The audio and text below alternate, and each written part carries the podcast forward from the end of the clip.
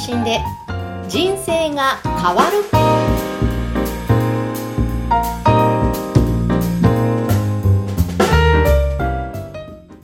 こんにちは、小ラボの岡田です。こんにちは山口智子です岡田さん今回もよろしくお願いしますよろしくお願いします。はい。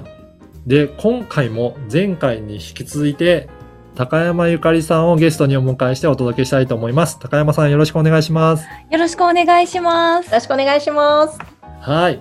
それで今回はですね、またあのー11月25日に高山さんと私でコラボセミナーを開催したいと思って、そのご案内をしたいと思います。はい。えー、ポッドキャストで購読者を10万人に増やした企画力、話し方秘話ということで、これ実は、あの、以前にもこのタイトルでセミナー開催したんですよね。はい。5月にやらせていただきました。いや、はいこの時もすごい、あの、参加していただいて、90人超えるぐらいの方参加いただいたんですよね。そうですね。80名、90名くらいで、はあの、ズームの画面にたくさんの方の顔がわーっと並んでいるという、見たことない景色で、とても貴重な経験でした。そうですよね。あの、本当に、えーその時もすごく感じたんですけど、やっぱり皆さん、ポッドキャストという音声メディアに興味ある方多いんじゃないかなというふうに印象でしたね。で、あの簡単に概要をご紹介いただいてもよろしいですかね？はい。このセミナーは、一言で言うと、話し方の話の裏話うんみたいなものでして、まず、話し方の話がどんな風にして出来上がっていったかっていうプロセスの部分をご紹介します。例えば、どういう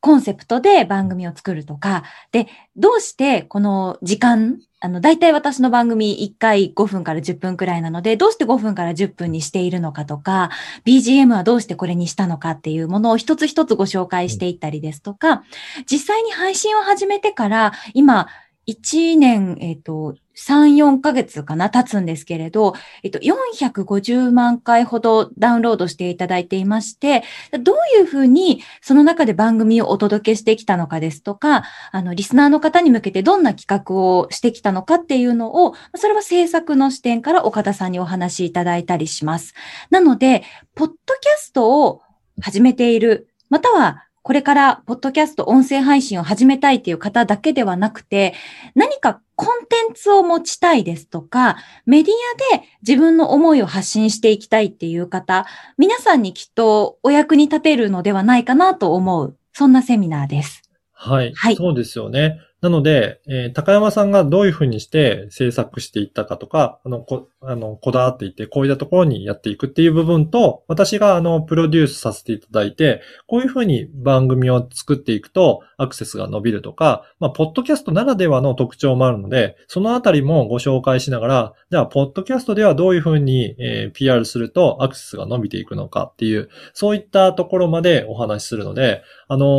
ーまあ、ポッドキャストを持っている人はもちろんそうですけど、これから持ちたいなとか、メディアでどういうふうにして、えービジネスにつなげていくといいのかなっていうような、そんなお話も、えっ、と、いろんな方面からお話ししたいと思います。で、前回もそうでしたけど、結構あの、このチャット機能を使っていっぱい質問を受け付けてたんですよね。そうですね。たくさん質問いただいて、確か1時間の予定だったのがはい、20分ほど、はいあの、時間をもう少しあの、いただいてうん、質問にお答えしていた記憶がはい。あります。はい。はいもうその場で、えっ、と、いろいろ質問を受け付けていますので、もう直接聞いてみたいなということをバッと書き込んでいただいて、それを順番にご紹介しして、で、すべてにお答えさせていただきますので、ぜひ、この、あの、話し方の話の裏側を知りたいなという方は、あの、チェックしてアクセスしてみてください。で、こちら11月25日に開催して、参加費は500円ですので、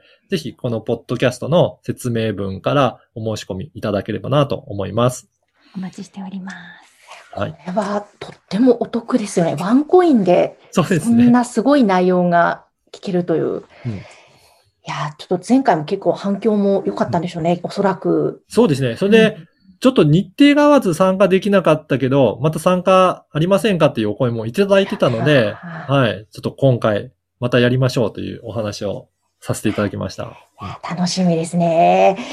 えー今回は高山ゆかりさんをゲストにお迎えしまして、ポッドキャストで購読者を10万人に増やした企画力、話し方秘話、えーこちらのイベントのご紹介をいたしました。ありがとうございました。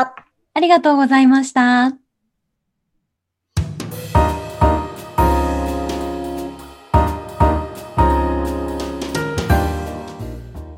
て続いてはおすすめのポッドキャストのコーナーです。今回ご紹介する番組は岡田さん何ですか？今回はですね、魂に目覚める魔法の知恵袋という番組をご紹介させていただきます。はい。はい。こちらはですね、えー、リアルスピリチュアリストの橋本由美さんと、あと私がこれはナビゲーターを務めさせていただいてるんですね。そうですよね。はいうんこれ、あまり私もスピリチュアルなことを詳しくはないんですが、あのー実際どういったことが、どういった世界が見えてるのかっていうところを橋本さんにいろいろインタビューさせていただいて、あのーチャネリングだったりとか、あのそういったお話を聞いてます。で、橋本さんは、もともとそういった、なんか感じる、感受性が強いお子さんだったんですけど、でも別に、えっ、と、まあそれを職業としているわけではもともとなくて、普通に、えっ、と、いろいろお仕事されてたんですけど、まあある時にきっかけとして、えーまあこういった世界にも出会って、で、しっかりと勉強するようになって、チャネリングというふうに、その世界に、ああの、チャンネルを合わせるようになってくると、いろんなものが見えてくるようになってきたっていうことですね。で、そのあたりを、えーお話ししています。で、私もお伺いした時のエピソードとして、はい。なんか天使が結構身近にいるんだけど、うんすごく活用するといいよっていうような、天使の活用の仕方とかもはい。聞いていただいている回もエピソードもありますので、気になりますね。なんか身近な存在らしいので、皆さんもちょっと天使にいろいろお願い事をするといいことあるよっていうお話もいただいております。へえ、じゃあこの辺にもいるんですかね。ね。そうみたいですね。はい。なんかあのそういそういった世界にちょっと興味ある方っていうのは、また、あの、聞いていただくと、なんかヒントになるかなと思います。ですね。あの、私が聞いたときは2021年をどう過ごしていったらいいかっていうポイントを紹介していた回もあって、そのね、来年以降どうしていくのがポイントかっていうのもすごいためになりました。そうですね。あのースピリチュアル界では、やっぱりこの2020年から2021年にかけて、大きく、なんか200年に一度のな転換の時期を迎えるということで、まあその時期をどういうふうに過ごすといいかっていうようなお話もいただいてますので、まあそういった運勢とかそういったところも興味ある方はすごく参考になるのかなと思っております。えぜひ皆様も聞いてみてください。今回は魂に目覚める魔法の知恵袋、リアルスピリチュアリストの橋本由美さんの番組をご紹介しました。